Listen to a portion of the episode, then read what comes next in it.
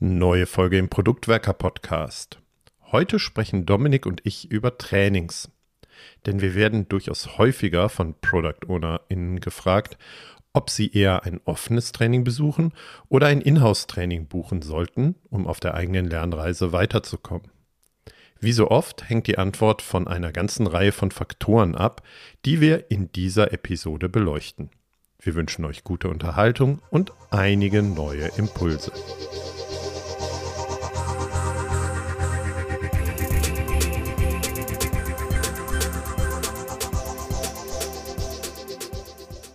Lernen gehört zu den wichtigsten Aktivitäten, um wirksam zu sein. Darum wollen wir heute darüber sprechen, welche Möglichkeiten gibt es rund um das Thema Training. Und ganz genau wollen wir sogar darüber sprechen, was ist mit Inhouse-Trainings und mit offenen Trainings? Was hilft mir vielleicht gerade etwas mehr? Das ist das Thema der heutigen Sendung und ich mache daraus keinen langweiligen Monolog, sondern ich habe an meiner Seite den Olli. Hallo Olli. Hallo Dominik wenn ich jetzt schon mit dem Thema anfange, Inhouse-Training, offenes Training und so weiter, vielleicht so ein bisschen als ursprünglicher Impuls, was ist so für dich ein Inhouse-Training und was ist ein öffentliches Training? So ganz stumpf einfach mal mit den Basissachen angefangen. Da fangen wir aber ganz, ganz einfach an, aber machen wir gerne.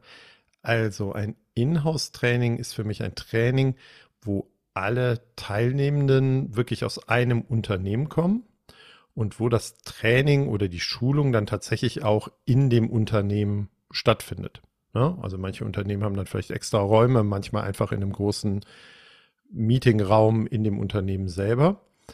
Ähm, öffentliche Trainings dagegen, da kommen die Teilnehmenden aus ganz unterschiedlichen Unternehmen, aus unterschiedlichen Organisationen und die finden dann häufig in extra Schulungsräumen an extra Stellen irgendwo in der Republik tatsächlich statt.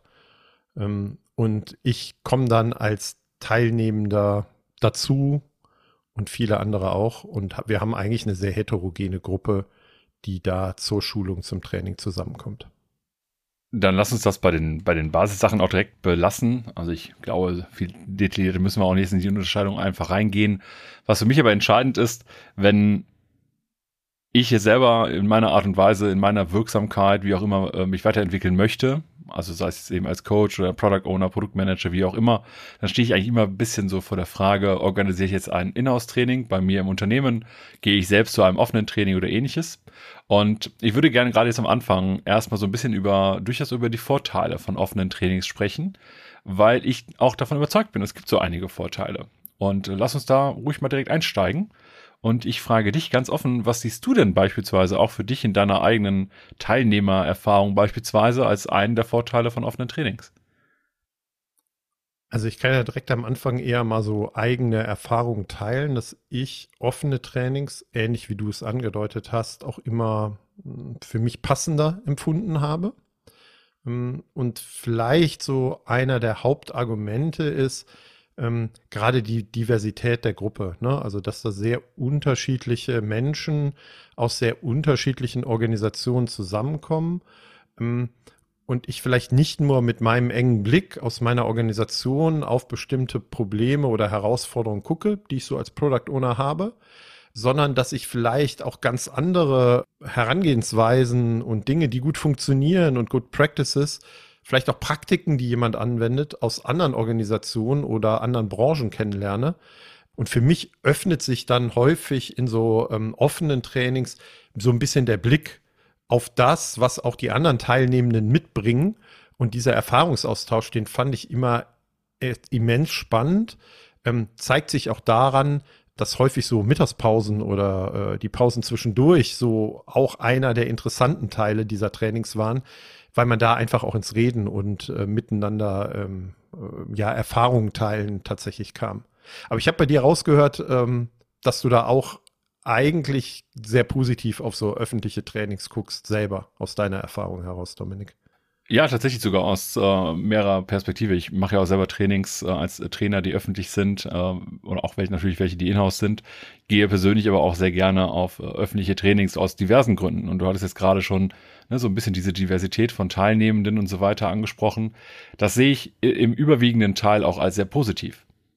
Natürlich muss ich fair sein. Ich habe auch schon genug Situationen gehabt und ich war auf vielen Trainings in meinem Leben, dass da auch einfach Teilnehmer vielleicht gerade bei Gruppenarbeiten in meiner Gruppe drin waren, die vielleicht nicht so förderlich waren für meinen, für meinen Lernfortschritt. Ne, aber ich habe genug Situationen dagegen, wo ich dann auch die Situation hatte, ne, wie du es gesagt hast, äh, ne, Good Practices aus anderen Organisationen und Branchen und so weiter, wo ich nochmal auch das, was wir gerade besprochen haben, aus einer anderen Perspektive irgendwie andenken konnte. Was wahrscheinlich, wenn wir äh, so in unseren operativen Sumpf ne, der jeweiligen Organisationen, wenn ich einfach nur mit Kolleginnen und Kollegen aus dem gleichen Kontext gerade da bin, vielleicht gar nicht in der Form hätte oder gehabt hätte. Hm. Aber jemanden in einer Gruppenarbeit zu haben, wo du so denkst, hm, was kann ich denn jetzt von dem, von der Person tatsächlich lernen, kannst du auch in dem Inhouse-Training haben. Ne? Das muss ich jetzt direkt reinwerfen. Du weißt es nur vielleicht vorher, ne? Mit Augenzwinkern jetzt so erzählt. Ja, dann ähm, weiß ich vielleicht, wo ich äh, die Gruppenzuordnung noch zu meinen Gunsten verändern kann. Darauf wollte ich so ein bisschen hinaus. Ähm, was ich aber noch sehe, ne, und vielleicht lass uns einfach über so ein paar Punkte austauschen, warum wir so positiv auf offene Trainings äh, gucken. Also ein Punkt für mich ist tatsächlich, dass ich wesentlich bewusster auch aus meiner alltäglichen Situation oder aus meiner operativen Arbeit rauskomme. Ne? Also ist ja auch oft dann tatsächlich mit einem Ortswechsel verbunden, mit irgendwie Reisen irgendwo hin. Und wenn ich einfach bei mir in meinem Unternehmen egal ob remote oder irgendwie äh, On-Site-Training, halt verbleibe, dann ist es manchmal auch viel schwieriger, diese Themen alle loszulassen, ne? also die mich so tagtäglich wirklich beschäftigen. Ich bin auch fest davon überzeugt, dass dieser Ortswechsel und dieses Rauslösen aus und Abstandsgewinn zu meiner täglichen Arbeit, dass das auch Einfluss auf äh, den Lernerfolg hat und das, was ich aus so einem Training mitnehme, weil es bewusste Auszeit ist, die ich mir ähm, gönne und äh, mir bewusst für das Weiterlernen und besser werden Zeit nehme. Hängt, glaube ich, auch so ein bisschen nach meiner Erfahrung damit zusammen, wie so ein öffentliches Training aufgebaut ist. Ne? Also die Arten von Trainings, die ich immer gerne besuche, dann sitzt du vielleicht da im Stuhlkreis oder ähnliches, du hast gar keinen, gar keinen Platz für ein Notebook zum Beispiel. Und gerade bei den Inhouse-Trainings bin ich, äh, wenn die bei uns irgendwo sind, wenn ich irgendwo angestellt bin und so weiter und wir machen dann Inhouse-Training, dann äh, gefühlt irgendwie die Hälfte der Leute hat sofort erstmal ein Notebook dabei und dann sind die E-Mails immer auf. Ne? Und ich glaube tatsächlich, dass so ein Ortswechsel unter anderem durch den Ortswechsel, aber eben auch durch die nicht mehr im Unternehmen sein Situation hilft, den Fokus aufs Lernen stärker zu haben. Ne? Also eben nicht die ganze Zeit auf die E-Mails zu gucken, eben nicht nochmal zwischendurch einen anderen Termin zu haben, weil man nämlich jetzt auch beispielsweise mit Leuten, die man ja noch nicht so gut kennt, in der Gruppe ist und es gibt eine Gruppenarbeit, die geht vielleicht auch mal eine Stunde oder zwei, aber mich dann da nochmal eine halbe Stunde für einen anderen Termin rausziehen, da ist, glaube ich, die Hürde schon ein bisschen größer bei einem öffentlichen Training, weil ne, den kann ich es vielleicht noch nicht zumuten. Manchmal ist es vielleicht auch einfacher, keine Ahnung. Aber für mich persönlich ist es zumindest schwieriger, dann zu sagen, ich muss euch jetzt übrigens alleine arbeiten lassen, weil ich habe was anderes Wichtiges zu tun. Ja, und da kann ich direkt auch ähm, was aus meinen Trainings, also aus meinen Inhouse-Trainings, die ich ja auch mache, ähm, teilen, dass ich neulich ähm, eine Gruppe von acht Product Ownerinnen hatte, die bei mir in einem Zweitagestraining waren und wir bei den Gruppenübungen teilweise immer nur zu viert waren, aber auch immer in anderen Zusammenstellungen, weil dann die eine mal für eine Stunde raus musste, der andere wieder für zwei Stunden. Und das ist so der Punkt, wo ich so auch aus einer Trainerperspektive denke, ähm, jetzt wird's aber schwierig, wirklich an den Themen zu arbeiten ähm, und aber auch äh, ähm, die Dinge mitzugeben, die ich vielleicht mitgeben möchte oder soll, wenn dauernd jemand anders nicht da ist, weil natürlich auch, ne, ich kenne deine Trainings ja auch, bestimmte Dinge auch didaktisch aufeinander aufbauen und dann hast du halt zwei Stunden verpasst. Ich glaube, das ist bei ähm, offenen Trainings tatsächlich wesentlich schwieriger, ähm, da so einen Move zu machen. Ne? Also ich könnte es halt auch nicht. Und jetzt hast du ja schon diese Übungen angesprochen. Ne? Ich mag ja bei öffentlichen Trainings vor allem auch so dieses Thema Fallbeispiele.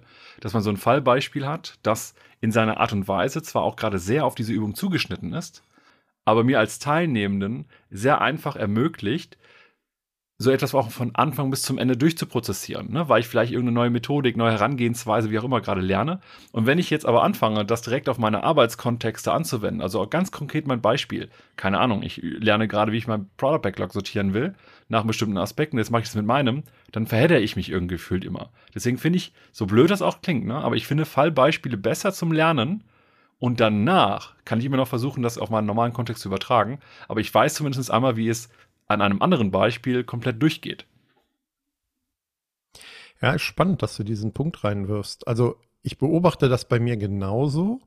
Ich habe aber vor einigen Wochen und Monaten tatsächlich auch eine ganze Menge ähm, Probleminterviews mit Product Ownerinnen und Product Ownern geführt, ähm, wie sie denn selber sich weiterentwickeln und lernen. Und wenn man zu dem Thema Trainings kommt, ähm, dann ist bei offenen Trainings tatsächlich häufig eine große Kritik, dass dieses Übertragen in die eigene Praxis zu kurz kommt. Ne? Also, dass das keinen Raum in dem Training hat, weil das wäre ja dann ganz individuell. Ne? Also bleiben wir mal bei einer Produktvision. Ähm, ich kann vielleicht grundlegend äh, ähm, Ideen mitbringen, wie man eine Produktvision erstellt. Wir arbeiten an bestimmten Fallbeispielen, aber dann bin ich ja immer noch vielleicht von meiner konkreten Produktvision für mein Produkt relativ weit weg. Und dieser Praxisübertrag äh, wird dann in dem Training auch aus Zeitgründen kann der einfach nicht gemacht werden, weil eigentlich musst du dann auch über die Ergebnisse wieder diskutieren.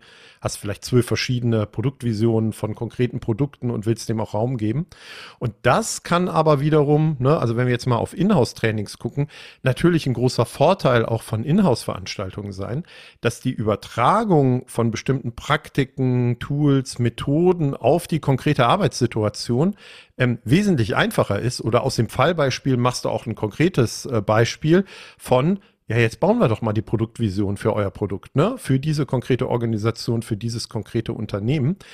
Und das hängt aber immer so ein bisschen davon ab, finde ich dann, wie ich selber am besten lerne oder mich solchen neuen Themen irgendwie nähern möchte, weil das was ich beschrieben habe mit den Inhouse-Training, ist vielleicht eher etwas, wovon die Organisation was hat, weil dann hat sie schon mal einen ersten Wurf einer Produktvision.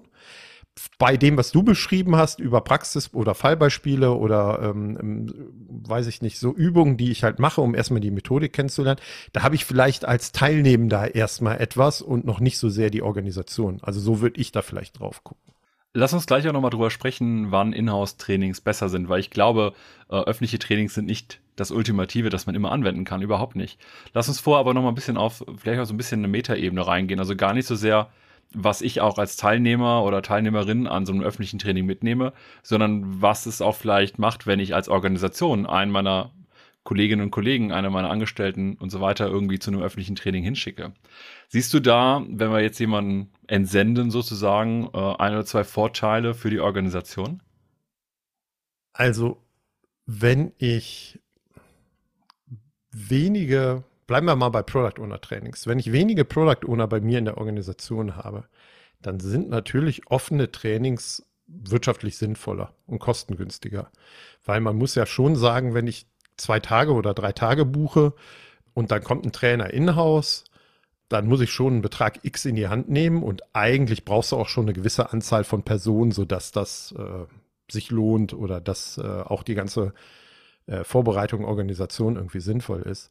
Ähm, wenn ich aber nur meinetwegen ein Product Owner oder eine Product Ownerin habe oder zwei, dann ist natürlich immer ein offenes Training günstiger, auch wenn erstmal die Teilnahmegebühr oder das, was davon verlangt wird, sich sehr hoch anhört. Aber im Vergleich zu anderen äh, Herangehensweisen, glaube ich, ist das immer noch ein ganz guter Deal.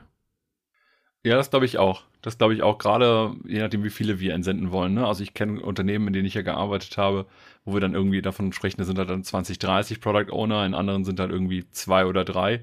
Und natürlich muss man dann überlegen, ob sich das irgendwie rechnet. Ne? Also das äh, teile ich absolut. Ich glaube aber tatsächlich, dass noch ein anderer extrem großer Vorteil existiert, nämlich dass wenn ich jetzt zum Beispiel diesen Kontext nehmen würde mit 20, 30 Product Owner in einer Organisation, jetzt kann ich sagen, komm, wir holen mal jemanden, der trainiert dann irgendwie zu einem bestimmten Thema, ne, wie Produktvision oder auch andere Themen wie UX oder agiles Arbeiten im Allgemeinen oder was auch immer, dann kann ich jetzt genauso gut sagen, okay, es kommt jemand hier hin. Aber auch das ist natürlich durch die hohen Kosten und auch den Aufwand, ne? Da stehen auf einmal 10, 12 Leute von dir ein oder zwei Tage nicht zur Verfügung. Die machen ja eben das Training. Ich finde es manchmal ganz gut, so zweistufig zu gehen und zu sagen, wir nehmen ein öffentliches Training, da schicken wir eine Person von uns hin, die lernt erstens die Inhalte kennen und kann vielleicht danach beurteilen, ob das Training in der Form für uns als Organisation überhaupt besonders gut passt. Lernt aber gleichzeitig auch den Trainer oder die Trainerin kennen und kann dann auch sagen, okay, passt diese Person vom Typ, von den Erfahrungen, die die Person vielleicht auch mitbringt und den Fallbeispielen, die Erfahrungen, die Geschichten, die sie erzählt, gut zu uns oder ist das etwas, wo ich sage, naja, die Person, ne, ich bin ja eher, eher so ein bisschen locker unterwegs und manchmal sehr flapsig, ja, und vielleicht sind wir, äh, ist die Organisation aber steifer, da würde ich vielleicht nicht passen. Das würde aber vielleicht jemand, der bei mir im öffentlichen Training ist, dann merken und dadurch auch einfach so ein bisschen diesen Riesenaufwand, der da hinten ist, auf die großen Kosten quasi einsparen können. Mhm. Ähm, Finde ich einen spannenden Punkt. Würde ich auch voll mitgehen. Hm, ich beobachte das auch bei einer ganzen Reihe von Organisationen und Unternehmen. Ne? Also das bewusst für bestimmte Themen und für bestimmte Branchen und für, ist es ein, ein junges Startup, ist es ein Familienunternehmen, ist es ein großer Konzern, unterschiedliche Trainer, äh, Product Owner Trainer, Kollegen auch angefragt werden äh, oder ich vielleicht sogar empfehle, wenn ich mal gefragt werde. Ne? Also wenn das für uns zum Beispiel für uns beide oder für Tim und dich oder mich irgendwie überhaupt nicht passend ist. Das kann halt viel zum Erfolg oder zum Misserfolg von so einem offenen Training ähm, und da dann von einem Inhouse-Training auch beitragen. Ne? Also, dass ich da die richtige Person identifiziere, die mich auch optimal möglichst unterstützen kann. Ich sehe aber vielleicht aus Unternehmenssicht noch einen dritten Grund, warum offene Trainings sinnvoll sein können. Und das ist, natürlich habe ich viel weniger administrativere organisatorische Arbeit. Ja, ich buche diese Schulung, dieses Training, aber ich muss mich umsonst nicht so viel kümmern. Und wir haben ja eben gesagt, wenn ich ein Inhouse-Training habe, findet das in der Regel innerhalb des Unternehmens statt. Ich muss gucken, keine Ahnung, wo findet das Training statt, muss den Raum organisieren, vielleicht habe ich einen, muss aber was zu essen organisieren. Da gibt es ganz viele Dinge, die halt auch noch drumherum sind. Das ist bei so einem bei so einem offenen Training wesentlich einfacher, ne, weil ja häufig auch viel mit Verpflegung oder anderen Dingen äh, schon durch die Trainingsanbieter mitgeleistet wird. Ja, ist ja auch unter Umständen auch damit zusammenhängend, wie viele Leute du in so ein Training schicken willst als Organisation. Ne? Weil wenn du jetzt natürlich nur ein oder zwei schicken willst, ist auch mit dem Terminkalender zum Beispiel Freiräume mit Vertretungen und so weiter viel einfacher, als wenn du da jetzt eben ein Inhouse-Training hast und dann hast du da eben 12, 15 Leute oder so sitzen, wenn es mal richtig voll wird. Und die müssen auf einmal alle geballt äh, zwei Tage frei haben oder eben nicht mehr operativ mitarbeiten. Ich glaube tatsächlich ein Punkt, der nochmal, um ne, wir haben jetzt gerade über die Organisation gesprochen, ich glaube, ein Punkt, der noch mit reinspielt, auch wenn du so ein bisschen am Rande, aber so eine offene Schulung, gerade wenn es auch mit, mit dem Thema Reisen und so weiter zusammenhängt, ne, dann macht man irgendwie mal ein Training in Berlin, Hamburg, München, Köln, wo auch immer. Das ist auch manchmal für Menschen, kann es sich wie eine Belohnung anfühlen. Muss es nicht immer, ne, aber es kann halt auch, muss man fairerweise sagen, eine Art äh, Incentivierung sein, Menschen eben auch zu einer Schulung zu entsenden. Ne, also ich fand das immer auch sehr nett, wenn ich halt irgendwo hingeschickt werde, dann, äh, ich reise ja auch schon mal ganz gerne, dann sehe ich das eher als Incentivierung, als vielleicht der eine oder andere. Ne? Also ich habe jetzt keine Kinder, von daher, ich, äh, ich kann auch mal gut über Nacht wegbleiben und vermisse dann nicht das Abendsritual des zu Bett bringens oder ähnliches. Ich kenne andere, das ist dann genau andersrum. Ja, und es kommt, glaube ich, ein bisschen auch auf den Ort an, also wo die Schulung stattfindet. Ne? Aber da hat auch jeder seine Vorlieben. Der eine will irgendwie in einen kleinen gottverlassenen Ort ähm, der andere vielleicht in eine Stadt, in der er noch nicht war, in einer größeren oder so. Ähm, auch das kann man sich ja angucken. Ne? Also passt das für mich jetzt auch als Product Ownerin, als Product Owner, wo die Schulung stattfindet, wenn sie denn vor Ort stattfindet. Aber da gehen wir hoffentlich alle von aus, dass das jetzt wieder mehr und mehr wird äh, und nicht nur Remote äh, Trainings und Schulungen stattfinden. Ich glaube, wir haben aber jetzt schon relativ viel über so Vorteile von offenen Trainings gesprochen. Ja, so ein paar erste Nachteile oder mögliche Nachteile haben wir auch schon mit anklingen lassen. Ich würde jetzt aber schon auch gerne nochmal die Perspektive mit reinbringen, wann ein Inhouse-Training dann halt doch besser ist. Weil ich glaube, ne, das hattest du eben schon so ein bisschen auch angedeutet mit den ein oder anderen Sachen. Ich kann zum Beispiel die Fähigkeiten, die ich in dem Training erlange, direkt auf meinen Arbeitskontext anwenden. Wir können gemeinsam zum Beispiel ne, an der Produktvision, hattest du gesagt, irgendwie rumwerkeln. Aber was siehst du jetzt außer dem, was du schon gesagt hast? Was siehst du noch so als andere Aspekte, wann ein Inhouse-Training dann doch besser ist? Also einen Punkt haben wir gerade eben auch schon angesprochen. Wenn es viele Menschen gibt, ähm, die zu einem Thema trainiert, geschult oder weitergebildet werden müssen.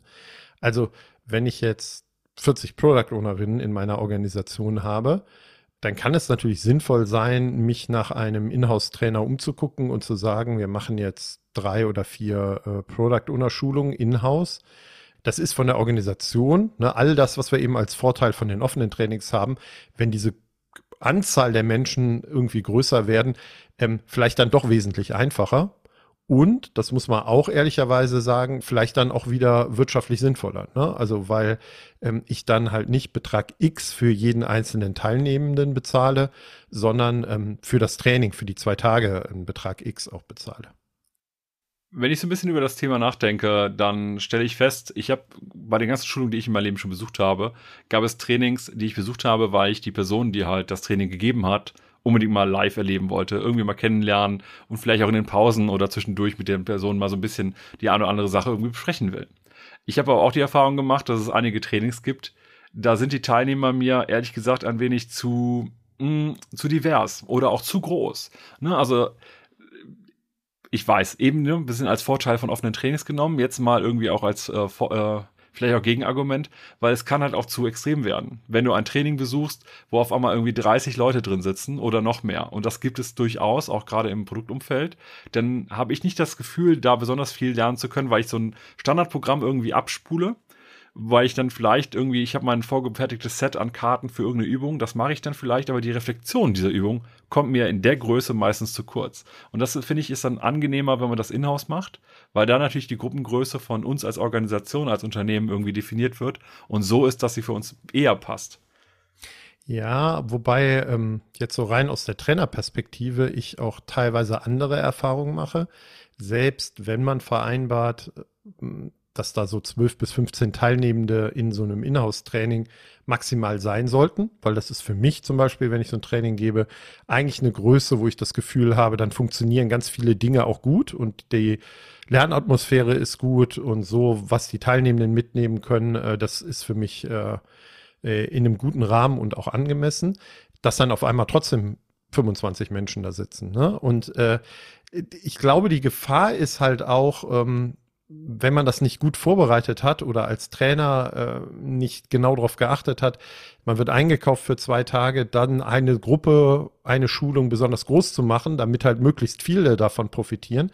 Das kann auch wirklich ein Nachteil von so Inhouse-Trainings sein, weil bei offenen Trainings steht eigentlich in der Regel fast immer dabei, wie die Größe der Gruppe ist. Und dann kann ich halt bewusst darauf achten, ich suche mir halt Trainings, die 10, 12, 16 Teilnehmende haben. Und auch da ganz ehrlich, ne, so 10 bis 12 finde ich eigentlich eine ganz gute Größe, um in den Austausch zu kommen, um jeden kennenzulernen und von jedem auch so ein bisschen zu profitieren. Wenn es dann 40 sind, da habe ich gar keine Chance in zwei Tage, äh, da irgendwie Beziehungen oder äh, Kommunikation mit allen zu betreiben. Also ich habe zwei Trainings äh, hinter mir, an die ich mich sehr konkret erinnere. Das eine war von der Scrum.org ein, ein Training in den Niederlanden. Ich weiß aber nicht mehr genau, wo das war. Da ging es um das Thema UX und Scrum. Und da waren wir auch irgendwas um die 30, aber außer eben der Tischgruppe, an der ich saß, da hast du total schlecht irgendwie die Möglichkeit, Kontakte zu knüpfen, Austausch zu gehen. Und auch der übergreifende Austausch war eher gering ne, Thema große Gruppen. Und ein anderes, woran ich mich erinnere, das war äh, Jeff Patton in München, ist schon viele Jahre her. Auch da waren wir irgendwie 30 Leute und auch genau der gleiche Effekt. Nur an meiner Tischgruppe mit den Menschen haben wir zusammen die Übung gemacht, mit denen haben wir sich ausgetauscht. Und ja, ich sehe die Gefahr, die du gesprochen hast, auch bei den Inhouse-Trainings, dass dann auf einmal ganz viele Leute reingequetscht werden. Ich glaube, das ist so ein bisschen unsere Aufgabe, wenn wir sagen, wir wollen Inhouse ein Training haben, als äh, Teilnehmer, ne, im Sinne von irgendwer muss ja überhaupt mit Bedarf äußern und sagen, ey, wir wollen irgendwen hier einholen, äh, der oder die uns zu irgendeinem Thema irgendwie was erzählt, uns dabei hilft, dann sollten wir uns klar sein, dass wenn wir da eben mit 30 Leuten auf einmal stecken, dass dann auch gerade dieses, wir adaptieren jetzt unsere firmeninternen Probleme, die wir irgendwie lösen wollen, da rein, dass das dann immer viel schwieriger wird, weil natürlich die, die ganzen Konzepte, die ganzen Trainings auf irgendwelche Größen in der Regel zugeschnitten sind. Ne, und du hattest jetzt gerade gesagt, 10 bis 12 findest du sehr angenehm. Meine Lieblingsgruppengröße ist tatsächlich auch 10 bis 12. Als Trainer mache ich es mir einfach, weil ich die Leute immer in drei Gruppen einteile. Und dann gibt es immer genug Varianten, in, den, in denen die ihre Lösungen halt präsentieren, sodass man merkt, ach, so können wir es auch machen. Und gleichzeitig ist die Gruppe groß genug, dass wenn dann doch mal eine Person auf Toilette geht, doch mal in einen Termin muss oder was auch immer, mal äh, am zweiten Tag krank ist oder ähnliches, dass die Gruppen immer noch funktionieren können. Nur darüber wird es irgendwann echt schwierig, weil du auch in der Gruppendynamik von Übungen, auch das finde ich jetzt als Teilnehmer, um die andere Perspektive mit reinzubringen, immer so ein bisschen schwierig, weil ich muss auch Raum haben, um mich äußern zu können. Ich glaube, da sind wir in der Verantwortung, wenn wir das in-house organisieren, auf die richtige Größe zu achten. Aber ist ein spannender Punkt. Also wenn du jetzt zum Beispiel sagen würdest, ich kaufe mir Jeff Patton für ein Inhouse-Training ein, dann wird er auch einen relevanten Betrag kosten. Und wenn ich dann sage, wir wollen aber nur zu zwölf zu ihm hin, ähm, weil wir wollen halt fokussiert an bestimmten Themen mit Jeff Patton arbeiten, das sind bestimmt spannende Diskussionen, die ich in so einer Organisation habe, wenn du ähm, dann noch ein paar Leute nicht mit reinlässt. Aber es ist nochmal ein anderes Thema. Ja, wenn spannend ein Euphemismus für schwierig ist, äh, dann äh, sicherlich auch. das äh, bringt mich aber noch so einen anderen Punkt, der auch noch in dem Fall äh, irgendwie kommt, nämlich äh, schwierig ist ja auch so das ganze Thema mit den firmeninternen äh, Ideen, Problemen, Herausforderungen, also etwas, was wir haben. Ne, du hattest eben so ein bisschen gesagt, wir können irgendwie zum Beispiel jetzt bei einem Inhouse-Training eher auch sagen, okay, dann bauen wir jetzt halt die Produktvision hier für die Organisation, für unser Produkt, wie auch immer. Ich meine, theoretisch, ganz ehrlich, wenn du jetzt zum Beispiel drei, vier, fünf Leute aus deinem Unternehmen zu einem öffentlichen Training schickst, könnten die das theoretisch da vielleicht auch machen. Vor allem, wenn man das vorher abspricht und äh, ankündigt. Auf der anderen Seite verlassen halt dann Firmeninterne auch einfach mal dein Haus. Und ich glaube, gerade wenn man da sehr auch teilweise in Media Res gehen möchte, dann ist eben so ein Inhouse-Training nochmal ähm, auch angenehm, weil du halt direkt sehr offen, sehr intern auch Sachen besprechen kannst. Und das habe ich oft erlebt, äh, sowohl auch bei meinen Festanstellungen als auch als Trainer, wenn ich irgendwo hingegangen bin, dass wir dann auch immer durchaus schon so ein bisschen dreckige Bereiche vorgedrungen sind, wo wir gemerkt haben, okay, da hätten wir mal sauber machen müssen oder müssten wir noch rumwerkeln, damit das auf Hochglanz kommt und dann auch wirklich über Probleme gesprochen haben. Aber wie ist so deine Erfahrung, was, was das Thema firmeninterner und so weiter bei, bei Trainings angeht? Also ich, ich bin bei dir. Also es ist wesentlich einfacher in Inhouse-Trainings die Teilnehmenden zu motivieren, ähm, auch konkrete Herausforderungen anzusprechen und äh, an konkreten Dingen zu arbeiten. Ich versuche das immer in offenen Trainings zu fragen, wer hat denn hier sein Produkt, wer, an wessen Produkt wollen wir denn bestimmte Dinge einfach mal ähm, diskutieren, ausprobieren. Da melden sich wenige. Wenn du das in Inhouse-Trainings als Trainer fragst, ne, an wessen Produkt wollen wir denn mal die Sachen machen, wenn es vielleicht auch verschiedene sind, da meldet sich sofort irgendjemand, ne, weil er auch weiß, hier ist ein wesentlich geschützterer Raum. Und wenn du dann in den Working Agreements auch Vegas-Regel vereinbart hast, ne, also dass selbst das, was wir hier diskutieren, ähm, auch eigentlich in diesem Trainingsraum oder in dem Schulungsraum bleibt, dann ähm, kannst du wesen an wesentlich konkreteren Aufgabenstellungen arbeiten.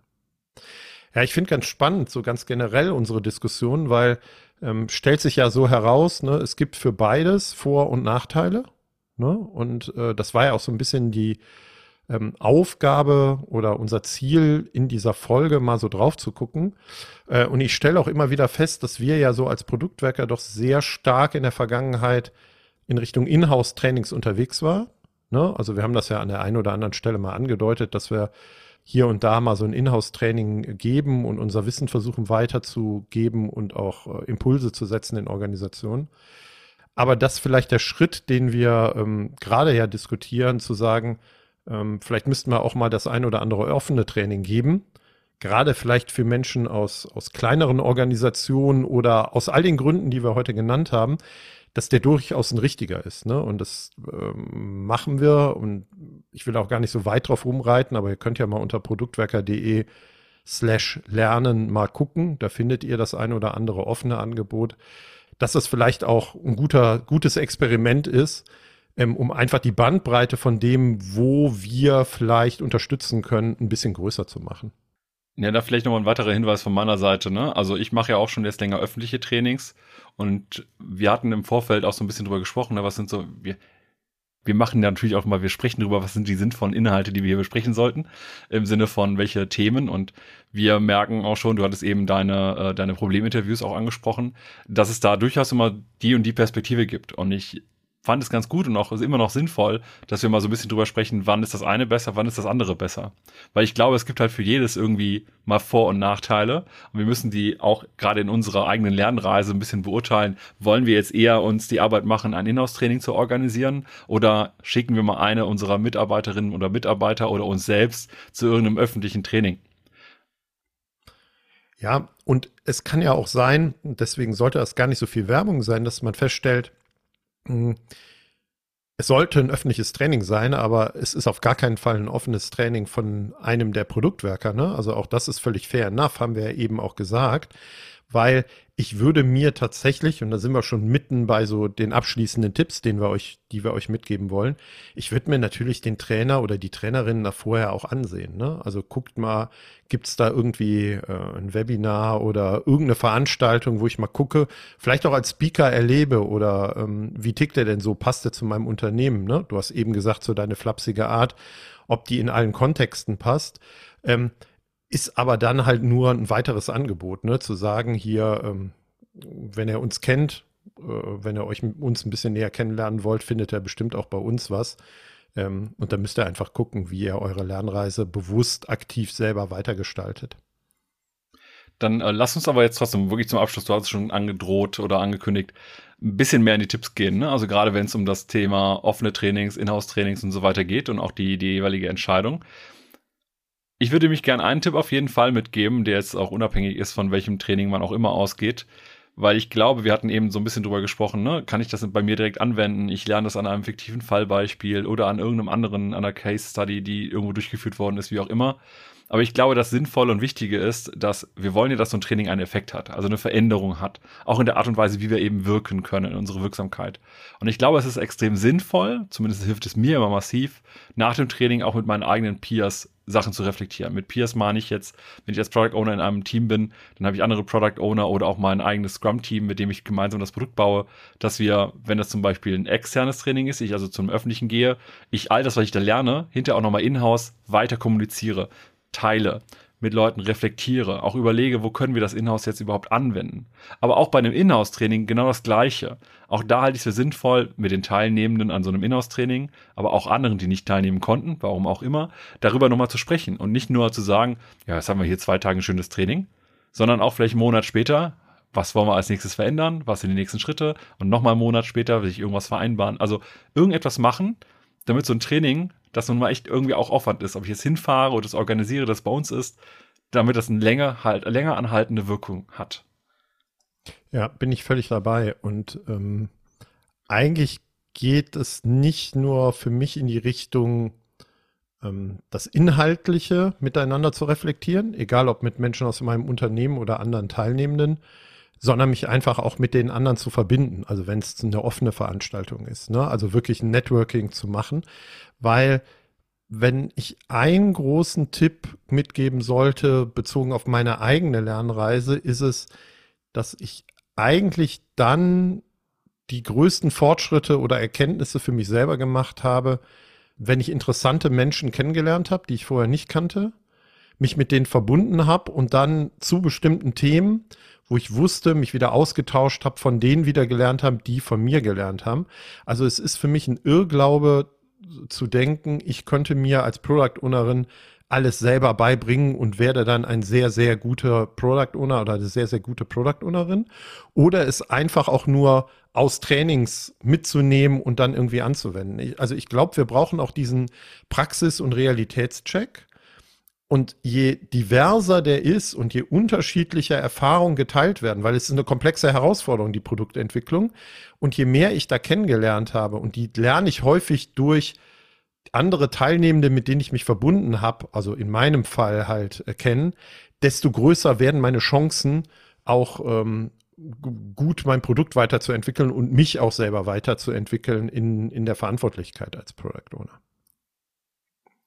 ich glaube tatsächlich sogar auch, dass dieses Networking und dieses mit anderen Menschen verbinden, dass das uns sogar dabei hilft, auch über die Grenzen des Trainings hinaus wirklich zu lernen. Ne? Also ich verbinde mich mit den Leuten in der Regel auch in irgendeiner Art und Weise, weil man sieht sich irgendwo dann doch mal wieder und man hat ja auch meistens irgendwelche spannenden Aspekte gehört, wie es bei denen in der Organisation zugeht oder was die schon für Erfahrungen gemacht haben. Und dann im Nachgang zum Beispiel nochmal Leute anschreiben, zu sagen, ey, du hattest doch erzählt bei dem und dem Training, äh, du hast Erfahrung mit dem Thema User Story Mapping, ich will das demnächst bei mir auch machen. Hast du vielleicht mal Zeit, irgendwie eine halbe Stunde zu telefonieren oder uns irgendwie online kurz zu verbinden? Und das finde ich mega gut, weil warum muss ich immer zu irgendeinem Trainer oder einem Experten laufen, wenn andere auch Erfahrungen haben, die ja genauso wertvoll sein können? Vielleicht sind sie sogar noch wertvoller, weil ähm, die anderen das in der Praxis tatsächlich angewendet haben und nicht nur theoretisch gemacht haben. Aber das hier mit, auch nochmal mit so einem Augenzwinkern ich möchte gerne abschließend noch einen Punkt mitgeben, äh, wo ich glaube, dass der immer so ein bisschen untergeht. Und wir haben zwar jetzt heute vor allem über offene Trainings und über Inhouse-Trainings und so weiter gesprochen. Aber was man nicht vergessen darf, ja, es gibt eigentlich noch die Unterscheidung, du hattest es eben gesagt, ne? mittlerweile ist immer mehr wieder auch in Präsenz. Ich finde aber, was natürlich die ganze Remote-Arbeit mit sich gebracht hat, die Online-Trainings, die mittlerweile, finde ich, auch eine gute Alternative geworden sind, in einigen Stellen. Und natürlich haben die auch einige Nachteile, vollkommen fair. Aber das hilft mir auch schon mal, wenn ich zum Beispiel merke, boah, die Reise jetzt noch on top irgendwo hin, das ist mir dann vielleicht wirklich zu viel Aufwand oder ne?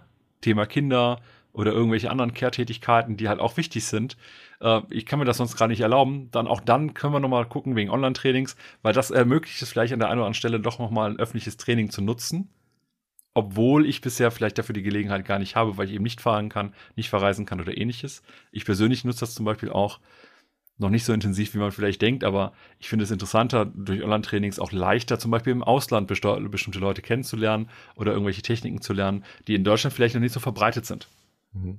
Aber dann macht bitte alle Notifications aus und alle äh, E-Mail-Programme und was auch immer, wenn ihr dann ähm, online unterwegs seid, damit ihr nicht abgelenkt werdet, weil sonst ist es eigentlich egal, wo ihr so unterwegs seid. Abs absolut richtig. Ja, voll gut, Dominik. Ähm, ich hoffe, wir konnten der einen oder dem anderen auch ein bisschen helfen.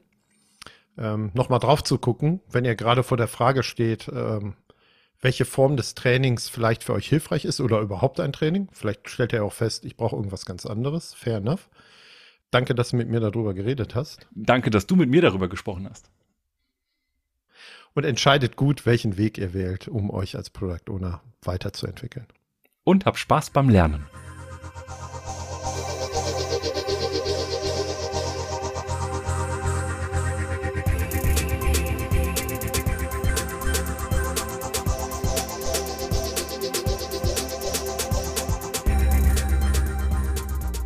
Wir Produktwerker bieten neben diesem Podcast auch kostenfreie Live-Events. Informiert euch über Termine und Themen, indem ihr uns auf LinkedIn folgt oder euch auf produktwerker.de registriert. Wir freuen uns über eure Teilnahme.